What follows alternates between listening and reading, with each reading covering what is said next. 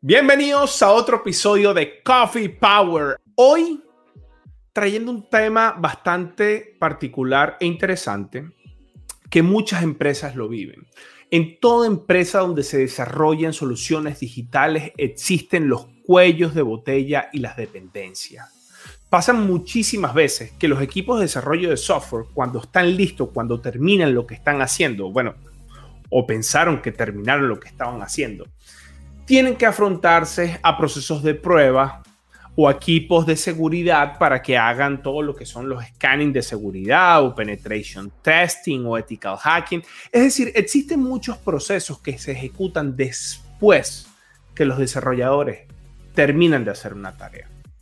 Entonces, hoy quiero traerles a un super mega invitado, una persona muy querida, y vamos a, vamos a conversar en todo este proceso de cómo hacemos para tomar esos procesos que pasan después hacia la izquierda.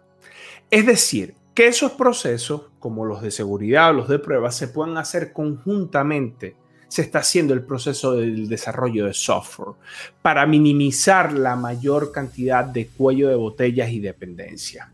Y tiempos muertos también de los equipos de desarrollo de software que se quedan esperando que se termine un montón de procesos a la derecha. Para muchos esto es una filosofía, para otros es un mindset, para otros también es una técnica. El tema de hoy que les voy a presentar se llama Ingeniería a la Izquierda y para esto le voy a presentar a don Oscar Urrego. Bienvenidos a Coffee Power. Soy Osvaldo Álvarez un emprendedor y líder de equipos de desarrollo de software.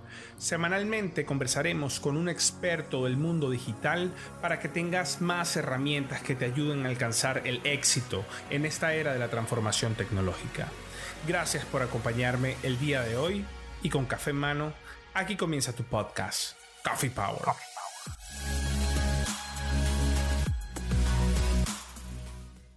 Bueno, para los que no están viendo, Oscar Urrego, a quien ya estamos viendo acá, es un ingeniero electrónico, tiene más de ocho años de experiencia en el área de pruebas, DevOps, ingeniería.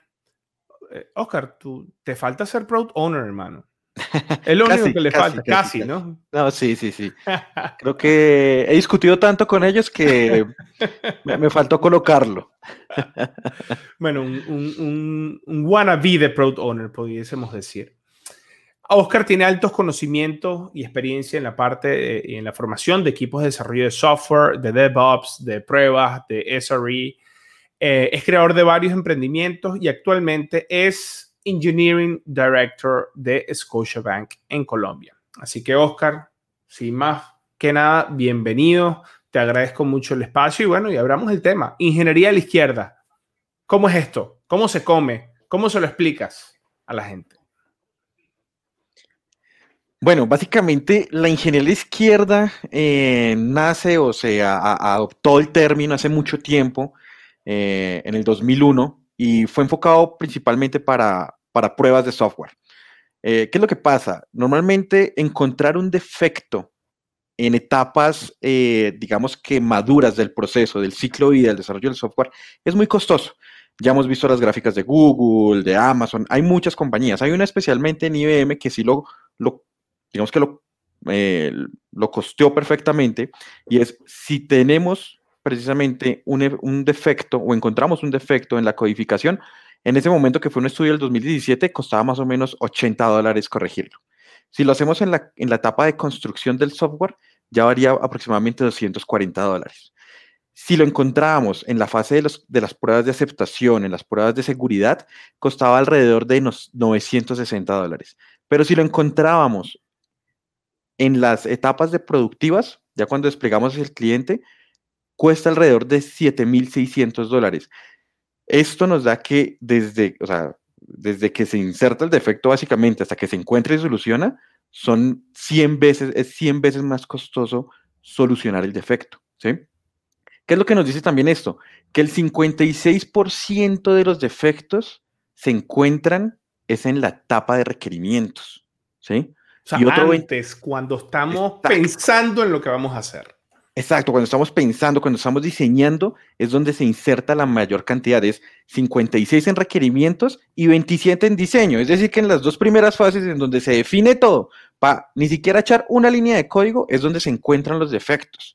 Y es 100 veces más costoso solucionar, y solo solucionarlos, es el costo de refactorizar, de que el desarrollador entre, verifique, abre con el PO, diga, venga, ¿qué fue lo que pasó? ¿Fue un malentendimiento? Venga y revisamos. Como yo ya estoy como desarrollador pensando en otra cosa, reasuma el tema que desplegué hace como un mes y recuerde a ver cómo es que fue que lo hice. Eso es demasiado tiempo, es demasiado costoso. Y eso solo hablamos del costo de solucionarlo.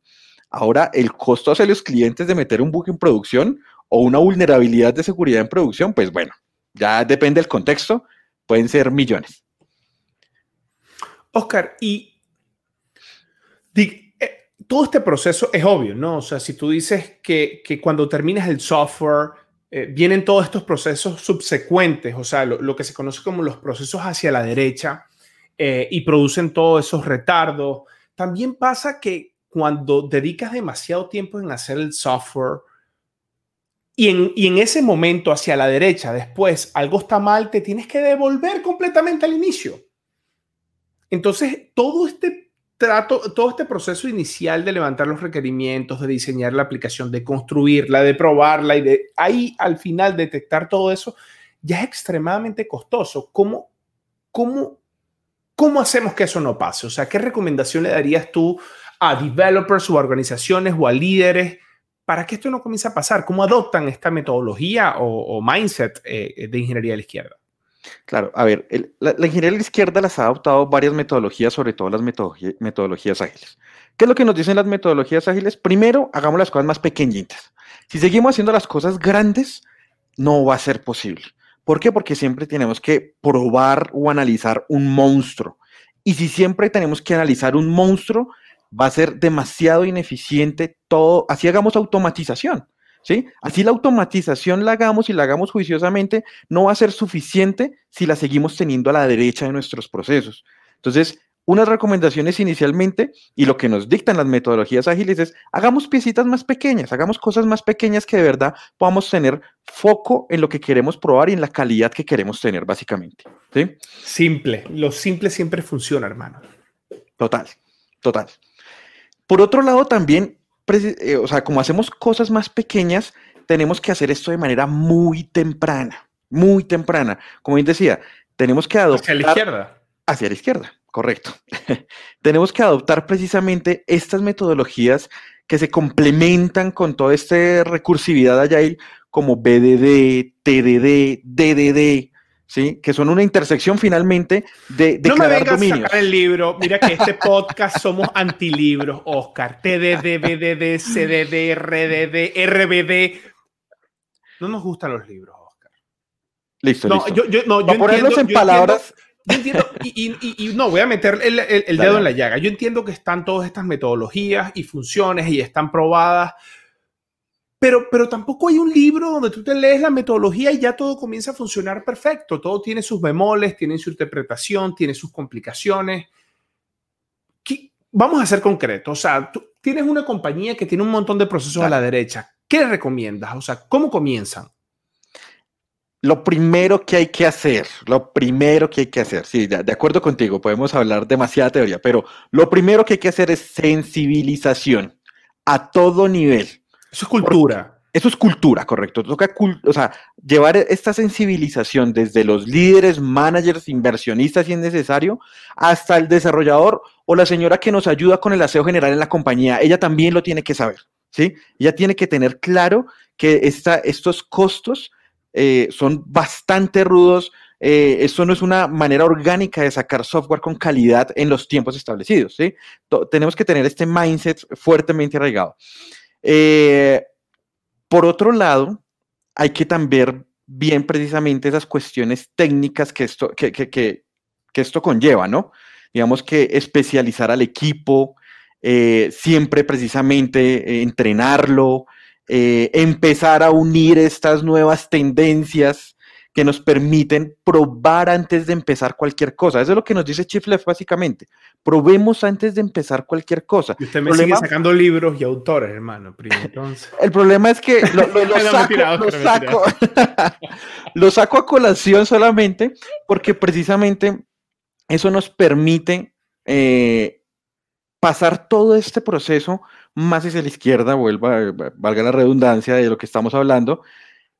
Y es que hay un tema, hay un tema crítico también eh, que, sucede y que todo el mundo dice, bueno, pero es que esto es, esto es más costoso y la verdad yo no veo la eficiencia y qué pasa con esto. Entonces, por eso la sensibilización es puntual.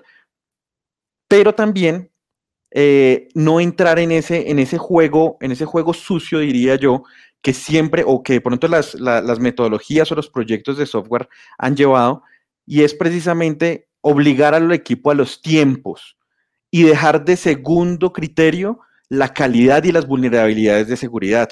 ¿sí? Si no hacemos, e, esto se vuelve como una economía falsa, porque creemos que simplemente cumplir con los tiempos va a hacer crecer la compañía, pero no estamos viendo ese impacto negativo que estamos conteniendo con llevar todas a la izquierda, porque como les decía, el costo que, les colocaba eh, de los defectos ya es, ya, es un, ya es un volumen bastante importante, pero vaya y sálgale un defecto o una vulnerabilidad en producción donde perfectamente sus clientes se pueden ir porque efectivamente no puede usar la aplicación o porque precisamente se robaron sus datos y le están haciendo consumo de su tarjeta de crédito, eh, bueno, etcétera. Eso, eso es muy importante dentro de la sensibilización.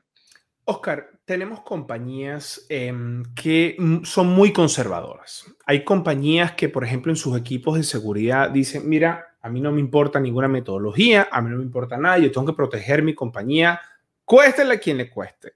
Y tienen sus equipos de seguridad diseñados de tal manera de que cualquier cosa que sus equipos quieren sacar a producción o liberar, cuando eso está listo, ellos es que entran a hacer todo su proceso. ¿Cómo quebramos eso? ¿Cómo, cómo movemos seguridad a la izquierda?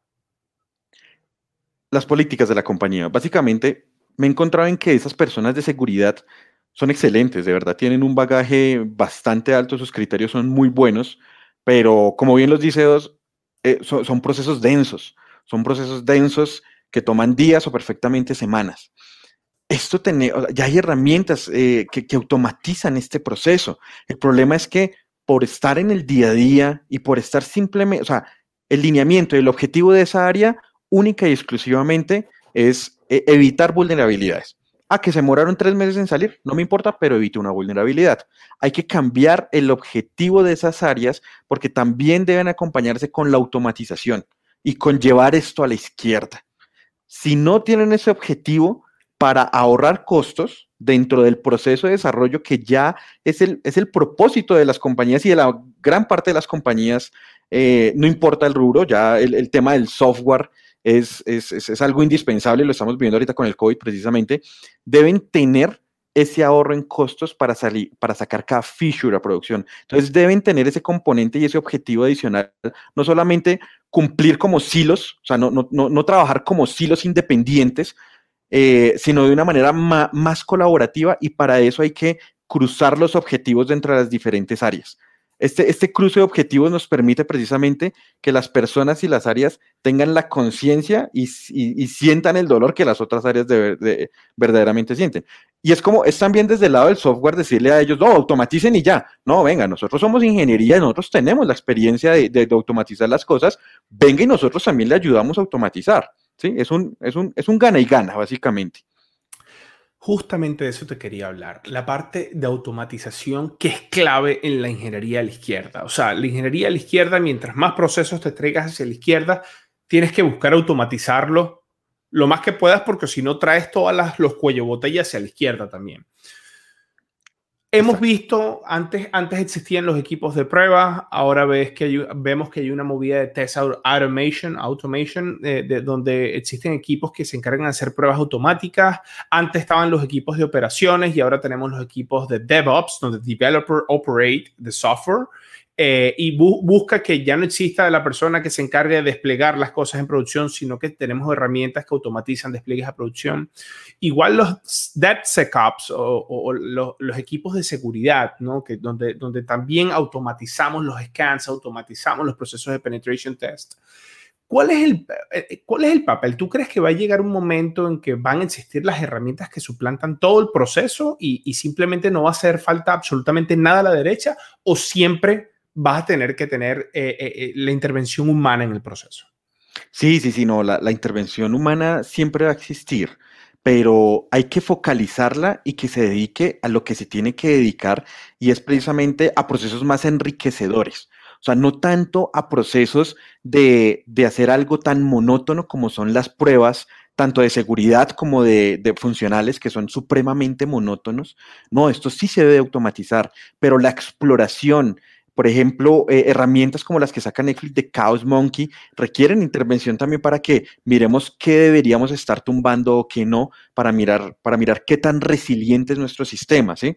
Entonces, eh, la, parte manual siempre va a existir, pero de una manera más enfocada hacia buscar errores supremamente más complejos para darle una mejor experiencia y una mayor calidad a nuestros usuarios. Ahora bien, lo que dices, no es que todo lo vayamos a pasar a la izquierda tampoco.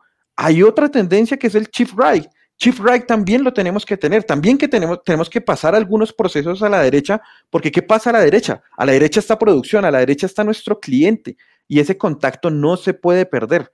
Básicamente, yo lo, como, como yo lo veo, es el, el, proceso a la derecha es nuestro insumo de nuestro proceso a la izquierda, porque es lo que nos da los insumos, es lo que nos, la información de primera mano de nuestros clientes para entender nuestros procesos a la izquierda. Entonces, si te das cuenta, hay, algunos procesos y algunos muy específicos para entender nuestra data y tener una data básicamente inteligente y esos procesos los dan también el, Chief Right, que es un movimiento que también eh, eh, se, ha, apoyado mucho, sobre todo por, el área de analytics. O sea, la izquierda y la derecha deben convivir como en la política. Como en la política. Mal chiste. me imagino que todo el mundo no está viendo y está muerto, de, está muerto de la risa. Yo normalmente hago mal chiste y me río de mis males chistes, así que no me importa si se están riendo o están diciendo que es malo. A mí, yo me río porque me toca. Oscar, ok. Entonces, mira, alguien que esté escuchando este podcast y diga, mira, sabes, esto es buena idea. Voy a comenzar a promocionar esto en mi organización, en mi compañía. ¿Cuáles son los roles que comienzan con esta movida? Porque lo que te he escuchado eh, es, herramientas, es mindset, son técnicas, es, un montón de cosas, pero ¿quién lo arranca? ¿Una persona? ¿Un líder? ¿Un developer? ¿Quién lo arranca? Una organización no, pero eso no existe, hermano. No me digas eso. ¿Cómo eso lo va a arrancar una organización? Mira, ¿cómo tú le dices a una organización arranca? La organización son personas. Tiene que haber alguien que, lo lleve y que, y que mueva la organización, ¿no? Para que la organización arranque. No, sí, claramente tenemos que tener esos, esos líderes influyentes. Creo que ingeniería es la más adecuada junto con analytics para, para mostrar y hacer esa sensibilización. ¿sí?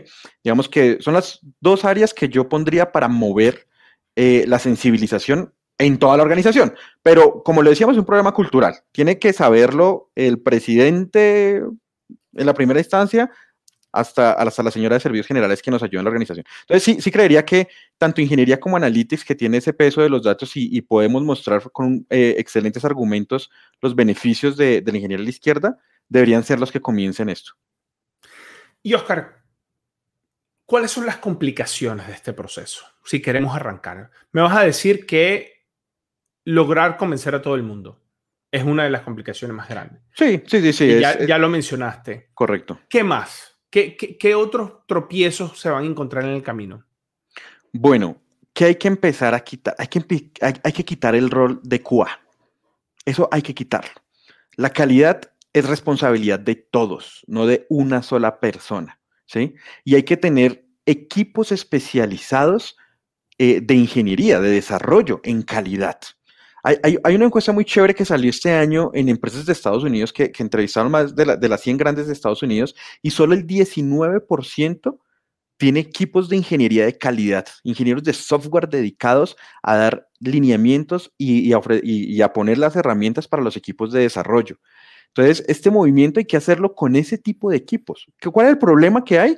Que no son sencillos de conseguir un ingeniero de software que le guste 100% la calidad, a ver, es un, unicornio en, muchas ocasiones y no es fácil. A veces toca a las organizaciones empezar con un equipo que de pronto sea muy fuerte técnicamente y enseñar la parte de calidad o viceversa, y eso desgasta, eso, eso desgasta y pues eh, requiere un costo, pero hay que hacerlo, hay que hacerlo para, para hacer este movimiento de manera efectiva, ¿sí? Este, este enfoque. Eh, adicionalmente, hay que también, hay que jugar con lo de las herramientas. ¿Qué es lo que pasa? Vamos a mover toda la izquierda. ¿Y el desarrollador qué va a decir?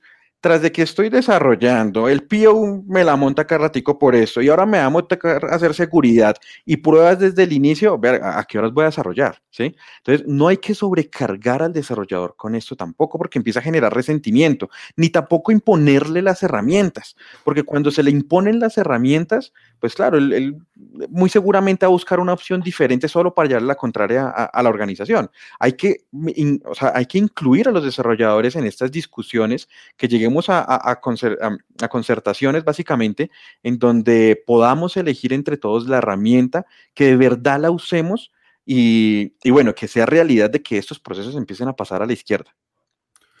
Oscar, te voy a poner una situación que posiblemente hayas estado. Estás en una planeación con los equipos de desarrollo, eh, tienes tus equipos de desarrollo, tienes tus product owners, tienes tu Scrum Master y el resto del equipo y estás poniendo hacia la izquierda ciertos procesos para asegurar la calidad, asegurar la seguridad. Y el product owner te dice que eso no le está dando valor al producto, que eso no contribuye con el time to market del producto, que eso no es algo que los clientes están viendo. Eh, bueno, uno, te pregunto, ¿has estado en esa posición? Y dos, te pregunto, si sí, eh, ¿cómo? ¿Qué le dices? ¿Cómo lo manejas? Claro, no, mira, todo el tiempo, todo el tiempo. Claramente hay que llegar a una conciliación eh, muy saludable, pero los argumentos, o sea, eh, estas discusiones se generan eh, mucho a veces también porque el PO se cree el Product Manager y el PO tiene la, necesidad de simplemente priorizar. De eso también hay que, romperlo mucho para que el PO pueda aportar y, es una persona también del equipo que nos da muchos insights, nos da precisamente eh, e-, esas descripciones y también esas conversaciones con los stakeholders tan importantes, pero no hay que romper un poco ese esquema y sobre todo en organizaciones tan tradicionales en donde el PO era el product manager y pues se siguen creyendo product managers y eso no puede ser así. Tienen que, por eso la sensibilización no solo eh, con fuertes discusiones, eh, sino que con datos específicos. creo que con los datos básicamente nadie pelea. Sí, o sea, no, no, no. Sí, no, qué bueno cuando, cuando las personas que están, que tienen a cargo el producto también entienden esto e invierten en esto. O sea, la, la, la cultura y la armonía que se arman en los equipos cuando el mismo product owner es quien decide priorizar este tipo de tareas. Eh, yo he estado en equipos particulares donde, donde esa dinámica se vuelve increíble y, y hay que fomentarla. Así que si tenemos, eh, en este caso, product owners escuchándonos o viéndonos en el podcast, invierta en ingeniería a la izquierda. Por favor, se lo pedimos eh, profundamente. Aquí, aquí os, por ejemplo, sí, digamos que, y vuelvo a lo, recalco en el tema de la sensibilización con el PO. Hay que, hay que no simplemente llevarle la contraria, porque es que las discusiones, porque yo soy de ingeniería y lo entiendo, usted lo tiene que entender. No, también a los ingenieros que nos están escuchando, eh, entiendo que de verdad a veces uno se salga de los tiros, pero ¿por qué este man no entiende si esto es de ingeniería y qué tal? Expliquémosle, porque de verdad la gente no lo hace de malvada, la gente no lo hace porque no quiere, es porque no entiende. y hay que hacérselos entender, ¿sí? Ahí tómense el momento. Y lo, lo que sucede es que muchas veces, y a mí me pasó también muchas veces, no lo sabía explicar. Y si no los explicar y si solo entiendo mis términos de ingeniería, es muy difícil eh, que ellos también lo entiendan. Entonces, hay que ponerse en los zapatos de los PIO, hay que ponerse en los zapatos de las personas de negocio y buscar la mejor estrategia para que ellos entiendan. Creo que cuando ellos entienden, lo que dice Os, eso se vuelve una maquinita. No, y mira, es claro, si, estás invirtiendo en esto, tu primera recomendación que es sacar cosas pequeñas, eh, eh, que, que, tenga todo el ciclo un entregable corto, pequeño, que tenga todo el ciclo de prueba eh, de todo tipo de seguridad, eh, pruebas de calidad, que, puedas desplegar ese entregable de producción, que lo puedas poner eh, con los usuarios y puedas entender basado en la data que los mismos usuarios te van dando y puedes ir repitiendo ese ciclo, repitiendo ese ciclo, es una inversión que a largo plazo eh, la vas a ver, porque lo que va a pasar a largo plazo es que vas iterando un producto y vas escalando un producto con calidad. Y no es lo mismo cuando inviertes todo el tiempo inicialmente en desarrollar el producto, inviertes un montón de tiempo en, probar el producto o, hacer todos los scans que tengas que hacer y después es que se los das a los usuarios, porque te vas a dar cuenta de un montón de cosas que lo que va a pasar es que sí, posiblemente te tarde menos tiempo, pero cuando recibes esa retroalimentación vas a tener que cambiar un montón de cosas que quizás después ahí sí te consuma la mayor cantidad de tiempo en vez de si lo hubieses hecho eh, eh, con entregables temprano.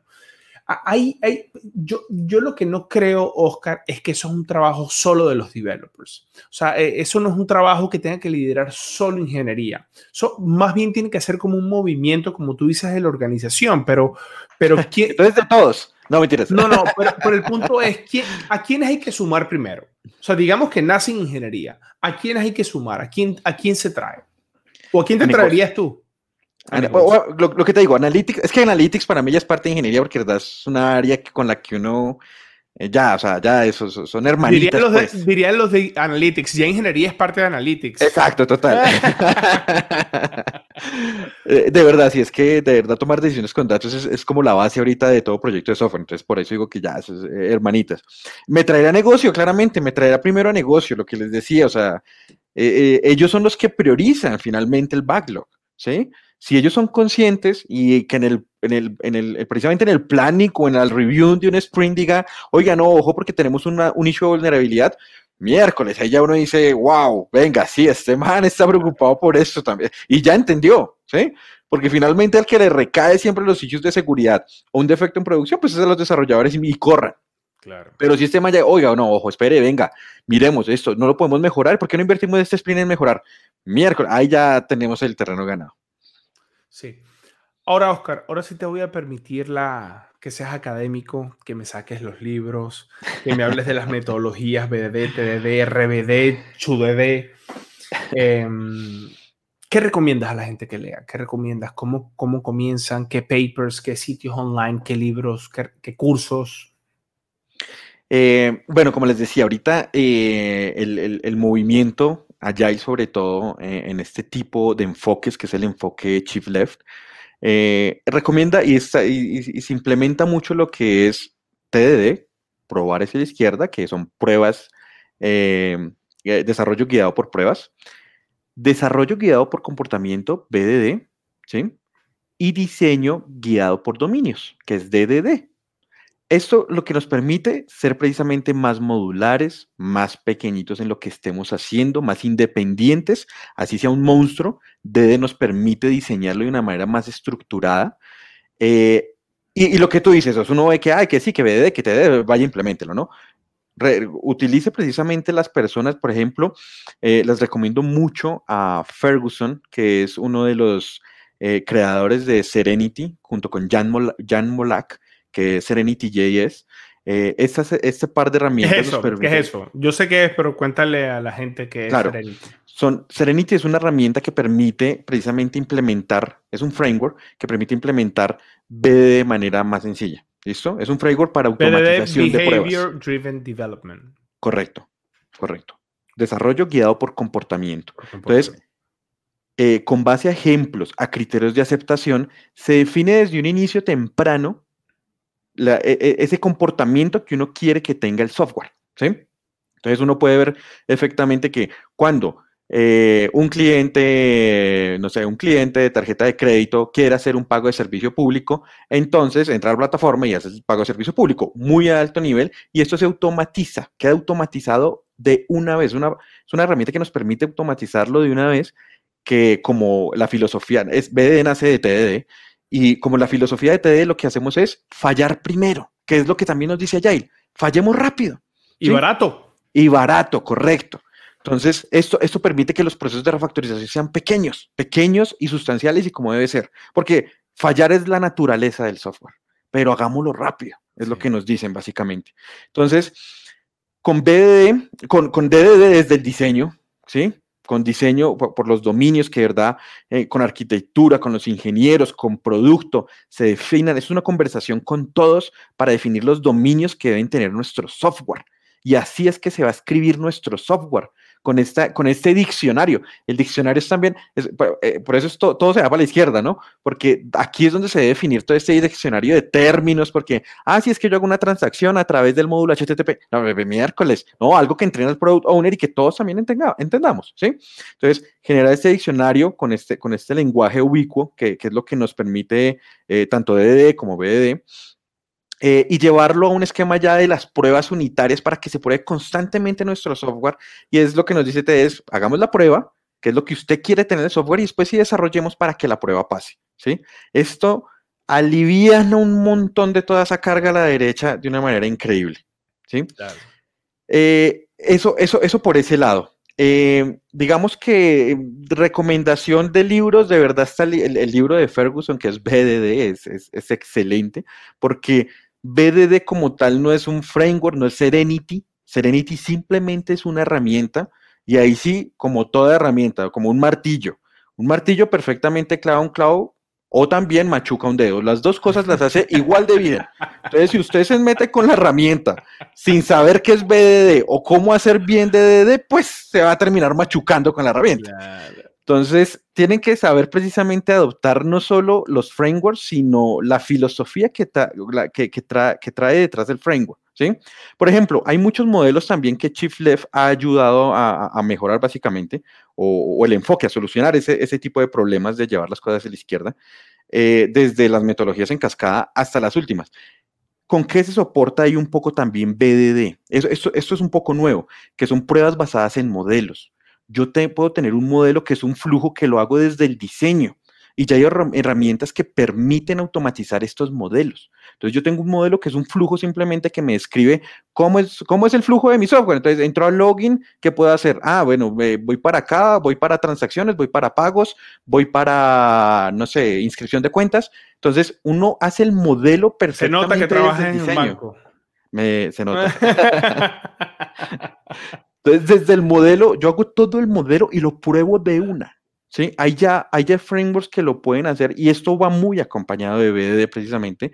Entonces, también es saber eh, utilizar lo que, lo que les funciona en ese momento. Si de pronto vienen de un monolito, empiecen a hacer refactorizaciones pequeñas, ¿sí? Porque, porque también depende del contexto. Si soy una startup, puedo empezar fácil con las cosas, ¿sí? Pero si no soy una startup y soy un monstruo que tengo que desbaratar un monolito, entonces hagamos refactorizaciones pequeñas, vayámonos con componentes pequeños que después de que veamos la ganancia va a ser más orgánico el cambio. ¿sí? Se escala, claro. Exacto. Entonces, digamos que eh, esas recomendaciones eh, yo les daría y soportense mucho también de esos estudios, ¿sí? Uno a veces se limita y cree que el universo es en la, en la, corporación o en la organización en la que uno trabaja. Y el software es gigante y las cantidades de cosas que salen es gigante. A mí me encanta ver también muchos, aparte de la, de, la, bibliografía, eh, también ver el Standish Group, por ejemplo. Hay, hay un dato muy interesante del Standish Group de la comparación entre Agile y Cascada donde muestran efectivamente el beneficio que ha traído las metodologías Agile, pero no es mucho tampoco si uno se pone a ver en detalle esos reportes. Y, si se pone a ver más en detalle esos reportes, se da cuenta que el tema y el problema está en la calidad, ¿sí? En cómo, en cómo precisamente los proyectos eh, son concebidos y, a qué objetivo le pegan, ¿sí? Porque, por ejemplo, en, en, la métrica, dice que ahora, antes el 11% de los proyectos eran exitosos. Ahora con Agile es como el 34%, pues mejoró bastante, pero venga, 34, pues tampoco es que sea una, una cifra alentadora. Y el Standish Group hace unos 3, 3, 4 años pusieron una métrica adicional que son los proyectos discutidos, que sí, alcanzan, eh, son, se cumplen en tiempo, alcance y costo, bien, pero dudan en que funcionó o no. Es decir, cuando llegó al cliente, pues sí, unos lo utilizaron, pero no todos. Sí, bueno. Entonces. Hay 10.000 eh, factores también que pueden exacto. incidir en eso. Exacto, exacto. Pero digamos que la mayor cantidad de causas que muestra el Standish Group precisamente es que no hubo un proceso de descubrimiento adecuado. Que todas estas metodologías, aparte de pasar el proceso de construcción de pruebas, que es muy, muy, muy, muy importante, es también siempre enfocarnos a los objetivos de negocio. Sí. Bueno, Oscar, nada, terminamos. Hermano, agradecido con tu tiempo. Eh, muchísimas gracias por venirnos a dar esta cátedra de ingeniería a la izquierda. Nos quedó, a mí me quedó bastante claro. Espero que a todos le haya quedado bastante claro. Eh, nada, Oscar, como siempre, muy orgulloso de tus logros. También sigo eh, tu carrera muy de frente. La verdad es que te deseo todo lo mejor y encantado. Muchísimas gracias. Espero que para otro podcast también nos acompañes y hablemos de otros temas. Así que invéntate cualquier cosa y aquí lo hablamos. Claro que sí, vos. No, gracias a ti por la oportunidad y chévere y rico compartir este espacio. Bueno, perfecto. Muchísimas gracias, Oscar. Y bueno, nada, ya nos vemos en otro episodio de Coffee Power. Coffee Power.